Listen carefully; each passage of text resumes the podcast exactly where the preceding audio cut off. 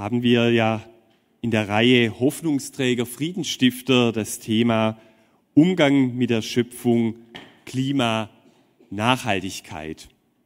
Und als Bibeltext dazu für diese Predigt heute habe ich mir einen Text aus dem Römerbrief Kapitel 5, die Verse 20 und 21 und Kapitel 6, die Verse 1 bis 4 ausgesucht. Ich lese vor aus der Basisbibel. Darin schreibt der Apostel Paulus, das Gesetz kam erst nachträglich hinzu, um die Verfehlungen schwerwiegender zu machen. Wo aber das Maß der Sünde voll war, da ist die Gnade über jedes Maß hinausgewachsen. Die Sünde übte ihre Herrschaft mit Hilfe des Todes aus. Genauso wird die Gnade ihre Herrschaft entfalten, indem sie gerecht macht. So führt die Gnade zum ewigen Leben durch Jesus Christus, unseren Herrn. Was sollen wir dazu sagen etwa? Lasst uns in unserer Sünde bleiben, damit die Gnade umso größer wird? Auf gar keinen Fall. Für die Sünde sind wir ja tot. Wie könnten wir da weiter mit ihr leben?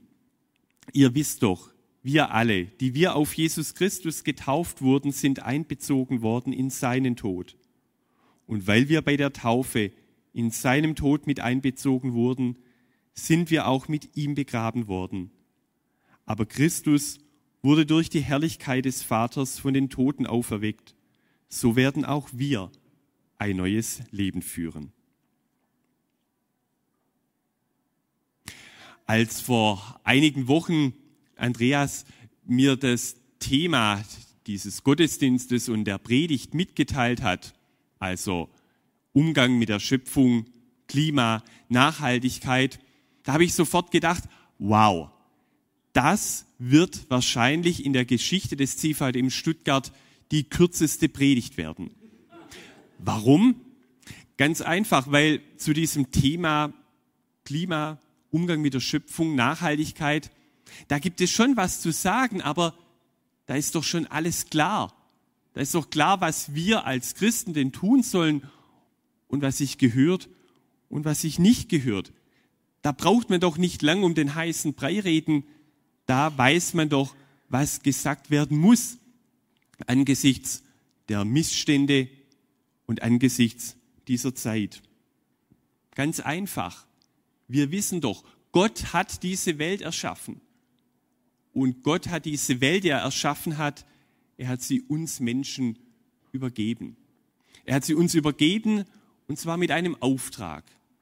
Im ersten Buch Mose, Kapitel 2, Vers 15, da heißt es, er hat die Welt erschaffen, sie uns gegeben, damit wir sie bebauen und bewahren. So lautet der Schöpfungsauftrag Gottes an uns Menschen. Bebauen und bewahren. Ich bin heute früh von zu Hause, ich wohne auf den Filtern, da zwischen Filderstadt und Nürtingen und ich bin, wenn ich nach Stuttgart gehe, dann fahre ich ganz gerne mit dem Fahrrad. Da fällt mir gerade ein, ja, auch das ist eine Leidenschaft. Ich finde es immer wieder schön, mit dem Fahrrad reinzufahren an den stehenden Autos und an den verspäteten S-Bahnen da vorbei und also in den Kessel hineinzurauschen. Das hat für mich immer wieder was Berauschendes. Aber so berauschend und schön das auch ist, mit dem Fahrrad von den Filtern nach Stuttgart zu fahren, man hat auch manchmal so seine Probleme. Man quetscht sich an Autobahnen vorbei, man muss wieder das Fahrrad tragen, durch eine Unterführung hindurch, an einer Schnellstraße vorbei, wieder über eine Baustelle, über eine Baugrube hinweg, über die Schnellfahrstrecke, die gerade gebaut wird, durch den Flughafentunnel und, und, und. Wenn man mit dem Fahrrad unterwegs ist, da fühle ich mich manchmal wie so ein Fremdkörper hier in dieser Welt. Und ich schaue dann rum, so in Stuttgart und im Speckgürtel und denke ich, ja, die Stuttgarter, die Menschen, die haben den ersten Teil des Schöpfungsauftrags, also das, dass wir die Erde bebauen sollen, wortwörtlich genommen. Aber ich bin trotzdem ganz gut angekommen, äh, trotz dieser ganzen verbauten Landschaft. Wir schauen raus und wir sehen im Grunde Beton und Straßen Asphalt und so weiter. Viele Baustellen natürlich. Mit dem zweiten Teil des Schöpfungsauftrages, also dass wir nicht nur die Welt bebauen sollen, sondern auch bewahren sollen, mit dem zweiten Teil, da tun wir uns ehrlich gesagt ganz schön schwer. Und dieser zweite Teil, dass wir Gottes Schöpfung, die er uns überlassen und gegeben hat, dass wir uns da so schwer tun, das ist im Grunde genommen das eigentliche Problem. Flächenversiegelung. Wir merken es nicht nur beim Radfahren nach Stuttgart. Auch wenn wir tief einatmen, da braucht man keine Gauloise mehr rauchen. Die Lunge wird auch so geteert. Luftverschmutzung und jeder und jede von euch könnte diese Liste, seine persönliche Liste, woran er an dieser Schöpfung auch leidet, mitleidet, könnte sie individuell fortsetzen. Vielleicht gibt es hier einen Taucher oder eine Taucherin, die sagt, die Riffe, die leiden. Oder Menschen, die gern an den Strand gehen und sagen, der Müll in den Meeren, er nimmt immer mehr und mehr zu. Oder andere gehen gern in die Berge und sagen, die Schneefallgrenze, die steigt immer mehr und mehr. Und das macht uns zu schaffen. Und wir erleben es mittlerweile am eigenen Leib. Wir sehen es mit unseren eigenen Augen, dass wir mit dem Bebauen gut waren, mit dem Bewahren uns dieser Auftrag gerade um die Ohren fliegt. Mein Lieblingsbaum, das ist sozusagen meine Beobachtung in den letzten Jahren zum Thema Schöpfung, Umgang mit Umwelt, mit Klima. Mein Lieblingsbaum ist die Fichte. Ich mag die Fichte, die steht so gerade da, so grün, die Nadeln riechen gut und ich liebe einfach Fichten. Ich habe eine Wiese und da stand eine wunderschöne Fichte. Ich fand, die war die schönste Fichte. Doch da kam ein Sturm hinweg und die Fichte knickte ab und ich musste die dann ummachen, kleinsägen, zu Brennholz verarbeiten, Wurzeln ausgraben. Und ich habe mir dann gedacht, naja, meine Fichte ist weg, aber ich pflanze wieder eine. Also habe ich eine Fichte genommen, eine kleine Fichte, habe sie eingebuddelt, also nur mit den Wurzeln. Und nach einem halben Jahr war sie gelb. Nach einem Dreivierteljahr war sie braun. Ich lasse mich da nicht so schnell unterkriegen. Ich liebe ja Fichten, also zum Gärtner gegangen, neue Fichte besorgt, Loch gegraben, Fichte oder Fichtenwurzeln rein, angegossen. Nach einem halben Jahr wieder braun. Ich bin dann wieder zum Gärtner gegangen. Irgendwann, der Gärtner, der, ich war ihm dann bekannt, der meinte dann, ich mache mit Ihnen schon gutes Geschäft. Ich kann Ihnen die nächsten 10, 20 Fichten gerne verkaufen. Aber ich sage es Ihnen ganz ehrlich, auf Südhängen in Deutschland, hier in Württemberg, wachsen Fichten kaum mehr noch. Der Boden ist trocken. Ihm fehlt das Wasser. Und das wird nicht so sein, weil es gerade in diesem Sommer zu wenig geregnet hat, sondern weil unsere Böden mittlerweile über längere Zeit hinweg einfach zu trocken sind. Heimische Bäume können hier nicht mehr heimisch bleiben.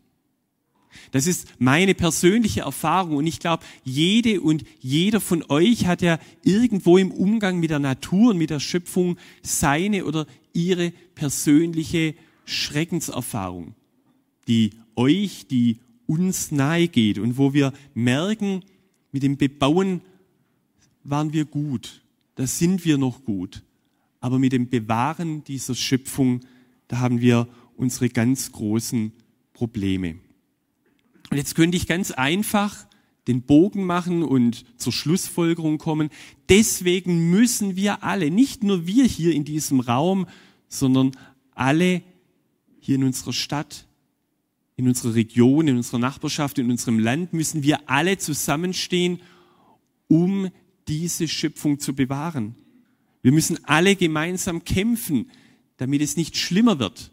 Es ist fünf vor zwölf und wir können alle noch was tun, um diese Schöpfung zu retten, indem wir uns alle gemeinsam anstrengen, einen Kraftaufwand machen, dass ein Ruck nicht nur durch unsere Nation, sondern durch diese ganze Welt, durch die ganze Bevölkerung geht, weil es ist fünf vor zwölf. Und wenn wir uns nicht anstrengen, dann wird diese Schöpfung irgendwann einmal zugrunde gehen und damit auch unsere eigene Lebensexistenz und Grundlage.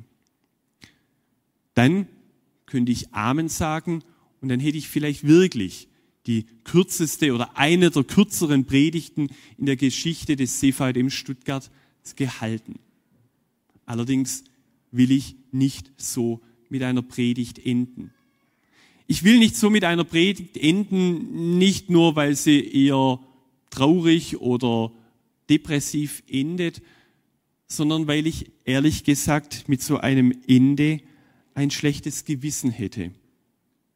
Nicht nur, weil sie zu kurz wäre, sondern weil im Grunde genommen so eine Predigt, wo es heißt, ihr müsst euch anstrengen und wenn ihr euch fest anstrengt, dann könnt ihr es doch noch zum Guten wenden, weil es da nicht um das Evangelium geht. Das Evangelium, so schreibt Paulus auch im Römerbrief ganz am Anfang, ein Kapitel zuvor, er sagt, das Evangelium ist Gottes Kraft, Gottes Dynamik. Und weil bei so einem Aufruf, den ich an euch richten würde, weil bei so einem Aufruf es gar nicht um Gottes Kraft, um seine Dynamik geht, sondern letztendlich um eure Kraft, um unsere Kraft, um einen Aufruf an euch, letztendlich um ein Gesetz, das ich euch mitgeben würde und um dieses Gesetz einzuhalten, also sich anzustrengen, um diese Welt zu retten, im Grunde genommen der Kraftaufwand alleine bei euch liegen würde. Und damit würde ich euch mit einem Gesetz sozusagen in den Alltag in die neue Woche verabschieden. Dieses strengt euch an. Und je mehr ihr euch anstrengt, desto eher könnt ihr diese Welt, dieses Klima und letztendlich euer eigenes Leben retten. Dieser Aufruf ist ehrlich gesagt schon für uns Menschen durchaus logisch. Je mehr wir uns anstrengen, je mehr alle Menschen sich dafür reinhängen, desto mehr können wir diese Katastrophe abwenden. Das stimmt schon. Es ist schon eine gewisse Logik, aber es ist im Grunde genommen eine Rechnung, die wir alle letztendlich ohne Gott machen würden. Bei diesem Aufruf, den wir immer wieder hören, in der Presse, sonst wo, strengt euch an. Und wenn du dich anstrengst und wenn sich alle reinhängen und wenn wir alle das Klima schützen, ist im Grunde eine Logik, die ganz ohne Gott auskommt. Es ist alleine an uns und an unserer eigenen Kraft, an unserem Wissen, an unserem Verstand gelegen, unsere Welt und unser Klima, letztendlich unser Leben und das unserer Nachfahren, Kinder und Enkelkinder zu retten. Alles richtig, diese Logik. Aber letztendlich braucht man in dieser ganzen Logik, in dieser Argumentation Gott gar nicht. Gott kommt da nicht vor und damit machen wir uns selbst mit unserer eigenen Kraftanstrengung, mit unserem eigenen Verstand und mit unserem eigenen Wissen letztendlich uns selbst zu Göttern. Weil die Rettung dieser Welt, die Rettung unserer Lebensgrundlage wird damit allein zu meiner, zu deiner, zu unserer Aufgabe. Aber wie jetzt? Denkt ihr euch da vielleicht, ja, wie ist das jetzt? Soll das etwa heißen, wir als Christen sollen einfach so alles laufen lassen? Wir Christen, heißt das jetzt, sollen uns gar nicht für die Umwelt, für die Schöpfung, für das Klima, für Nachhaltigkeit einsetzen, sollen wir einfach sagen, wir lassen doch Gott Gott sein. Und er hat doch alles in der Hand. Wir können doch da nichts machen und halten uns da lieber raus. Lassen wir doch einfach den Lauf der Welt, weil Gott hat alles in seiner Hand und hängen wir doch uns gar nicht rein, weil Gott ist doch Gott und er hat's doch in der Hand. Soll das heißen, wir sollen einfach weiterhin fröhlich unseren Dreck in die Atmosphäre lassen? Soll ich einfach sagen, das nächste Mal lasse ich das mit dem Fahrrad fahren und leih mir einen großen SUV? Soll das heißen, ich soll einfach meinen Müll in die Meere kippen und einfach sagen, ich kann eh nichts machen, ist eh alles in Gottes Hand. Fröhlich weiter sündigen. Wie sollen wir damit umgehen? Im Paulusbrief an die Römer, ich habe es vorhin vorgelesen, da schreibt er, was sollen wir dazu sagen? Etwa, lasst uns in unserer Sünde bleiben, damit die Gnade umso größer wird? Also sollen wir weiterhin einfach so weiter bebauen und leben und einfach sagen, sündigen wir lustig weiter, denn je mehr wir sündigen, je mehr Raubbau wir an dieser Welt betreiben, umso mehr kann Gott mit seiner Gnade wirken. Paulus antwortet darauf, auf gar keinen Fall. Für die Sünde sind wir tot. Wie, wie könnten wir da noch weiter mit ihr leben? So werden wir mit ihm, mit Jesus Christus, ein neues Leben führen. Was bedeutet das für uns als Christen? Ja, eindeutig. Wir als Christen, wir sollen, wir müssen uns für die Bewahrung der Schöpfung einsetzen. Wir sollen Gottes Schöpfung bewahren, weil die Schöpfung eben nicht zufällig ist. Sie ist nicht irgendwie durch etwas Ursuppe und einen großen Knall entstanden und wir leben sie zufällig einfach aus, sondern wir als Christen glauben, Gott hat diese Welt und alles geschaffen und er hat diese Schöpfung uns überlassen. Und deswegen, weil die Schöpfung ein Beweis von Gottes Herrlichkeit ist, müssen wir uns für die Schöpfung einsetzen, sie erhalten, sie bewahren, ja auch gegen Raubbau verteidigen.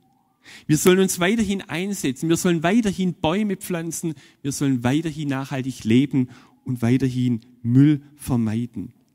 Aber all das, all das tun wir aus Respekt vor Gottes Schöpfung, weil Gottes Schöpfung ein Abglanz von Gottes eigentlicher Majestät ist. Wir machen das, den Einsatz für seine Schöpfung, für das Klima, für die Umwelt, weil wir Gehorsam gegenüber Gottes Willen ausüben wollen. Und wir tun all das aus Gehorsam, aus Liebe zu unserem Herrn, dem wir nachfolgen, aus Liebe zu seiner Schöpfung, in der wir leben und nicht, weil wir uns selbst auf dem Leim gehen und glauben könnten, wir mit unserer Anstrengung könnten diese Welt retten. Das ist ein ganz großer Unterschied. Aber der Grad zwischen beiden Unterschieden ist extrem schmal und immer wieder schwierig zu gehen. Ja, wir sollen uns einsetzen für Gottes gute Schöpfung, sie bewahren, aber nicht uns selbst auf den Leim gehen und glauben, durch unsere Leistung, durch unseren Einsatz könnten wir uns, unser Leben und das unserer Kinder und Enkelkinder retten, weil wir da uns letztendlich selbst zu unseren eigenen Göttern machen und letztendlich in diesem ganzen Gebilde Gott gar nicht mehr brauchen. Als Jesus Nachfolgerinnen und Jesus Nachfolger, so schreibt es Paulus, leben wir auch hier schon, hier und jetzt in dieser Welt, in dieser Gesellschaft schon in der Auferstehung. Ostern hat für uns begonnen. Ostern ist hier und jetzt hier in Stuttgart, hier auf dieser Welt für uns als Christen schon angebrochen und Wirklichkeit geworden. Wir leben in der Auferstehung und in der Auferstehung leben, das heißt auch die Schöpfung pflegen, sie schützen und sie gegen Ausbeutung und Raubbau verteidigen. Aber nicht, weil wir glauben, damit die Welt retten zu können. Diese Welt wird vergehen. Diese Welt wird vergehen, ob wir es wollen oder nicht. Diese Welt wird deswegen vergehen, weil es Gottes Verheißung ist, weil er es uns verheißen hat.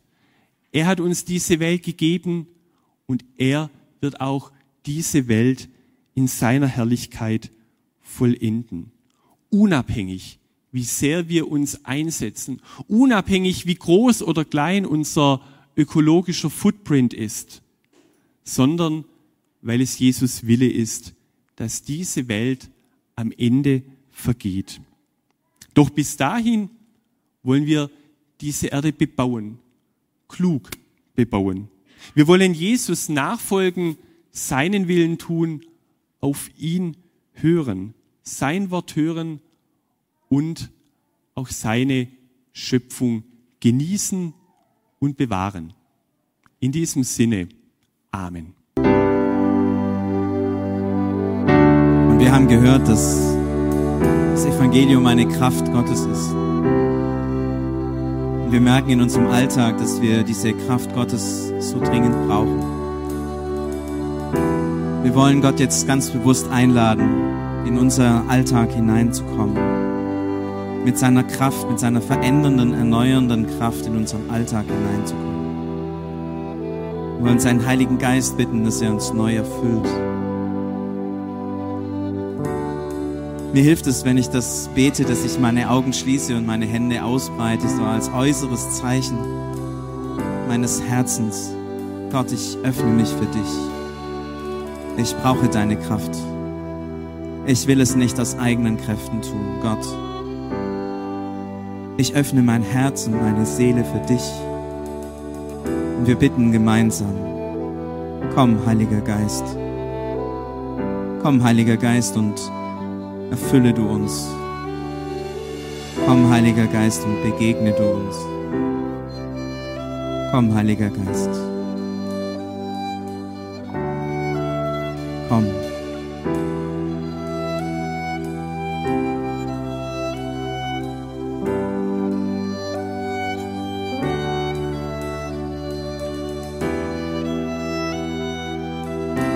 Viele von uns stehen durch die Geschichten vor Augen, wie Johannes sie von seiner Fichte erzählt hat. Dinge, die dieser Schöpfung unwilderbringlich zerstört sind. Und vielen von uns geht es so, dass es uns Angst macht. Wenn wir an die Unwetter denken, an die Überschwemmungen, an das tausendfache Leid des Umweltkatastrophen und Wetterkatastrophen gebracht haben. Wir merken, das, das macht uns Angst. Einfach nur Angst. Und Heiliger Geist, wir bitten dich, dass du zu uns kommst und uns tröstest. Gib uns Mut. Steh uns bei, Herr, in unserer Angst. Lege deine Hand auf unser ängstliches Herz dass es Frieden findet in dir. Komm, Heiliger Geist. Wehre du der Angst und allen Sorgen, dass wir erhobenen Hauptes gehen können, dass wir nicht gelähmt sind, sondern frei, als Kinder Gottes, voller Hoffnung in die Zukunft blicken. Komm, Heiliger Geist. Schenk uns diese Hoffnung.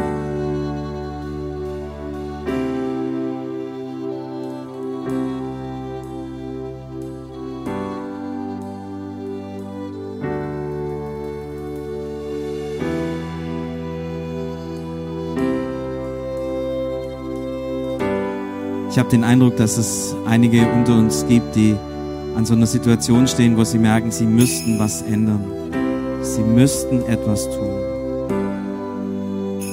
Ich habe den Eindruck, dass, dass Gott zu dir heute Morgen sagt, steh auf, ich bin mit dir. Ich gebe dir die Kraft dazu. Ich bin hinter dir. Ich unterstütze dich. Aber steh auf und geh diesen einen Schritt.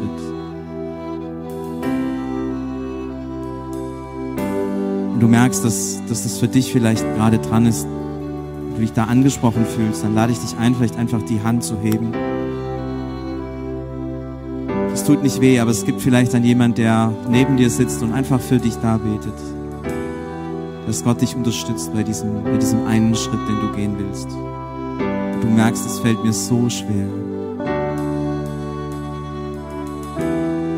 Heiliger Geist, wir bitten dich für diese Person, dass du sie stärkst, dass du sie ermutigst, Kraft gibst, nach vorne zu gehen und diesen Schritt zu gehen. Komm, Heiliger Geist, gib uns deine Kraft, gib uns Vertrauen.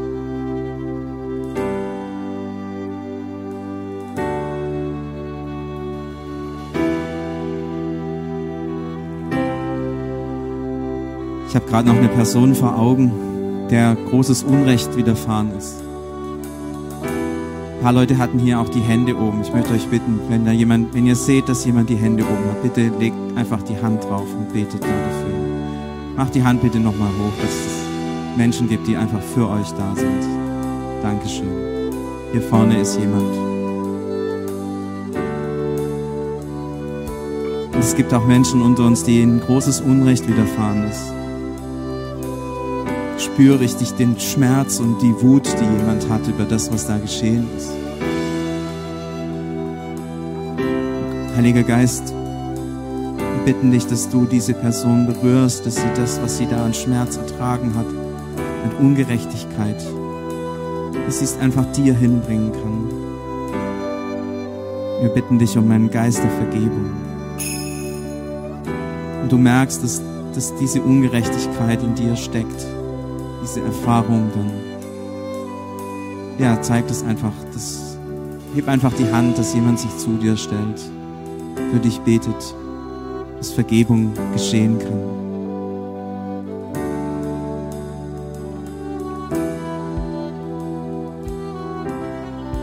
Komm, Heiliger Geist, gib uns Kraft, das Wichtige zu tun.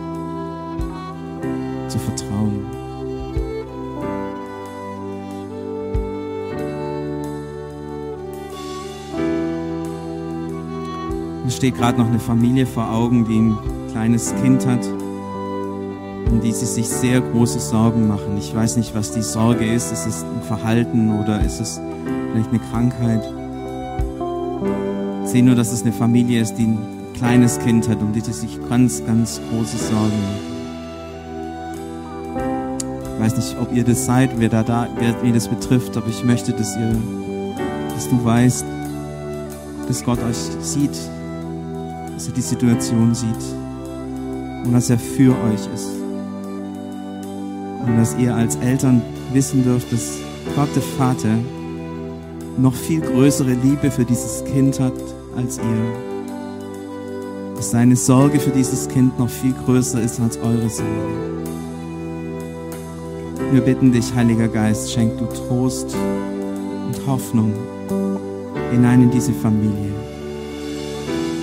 Wir bitten dich auch um Heilung, Wiederherstellung für dieses Kind.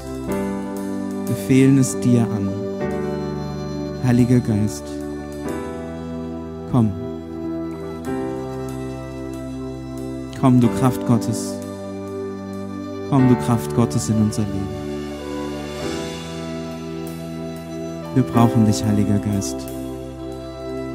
Wir brauchen dich, Gott. come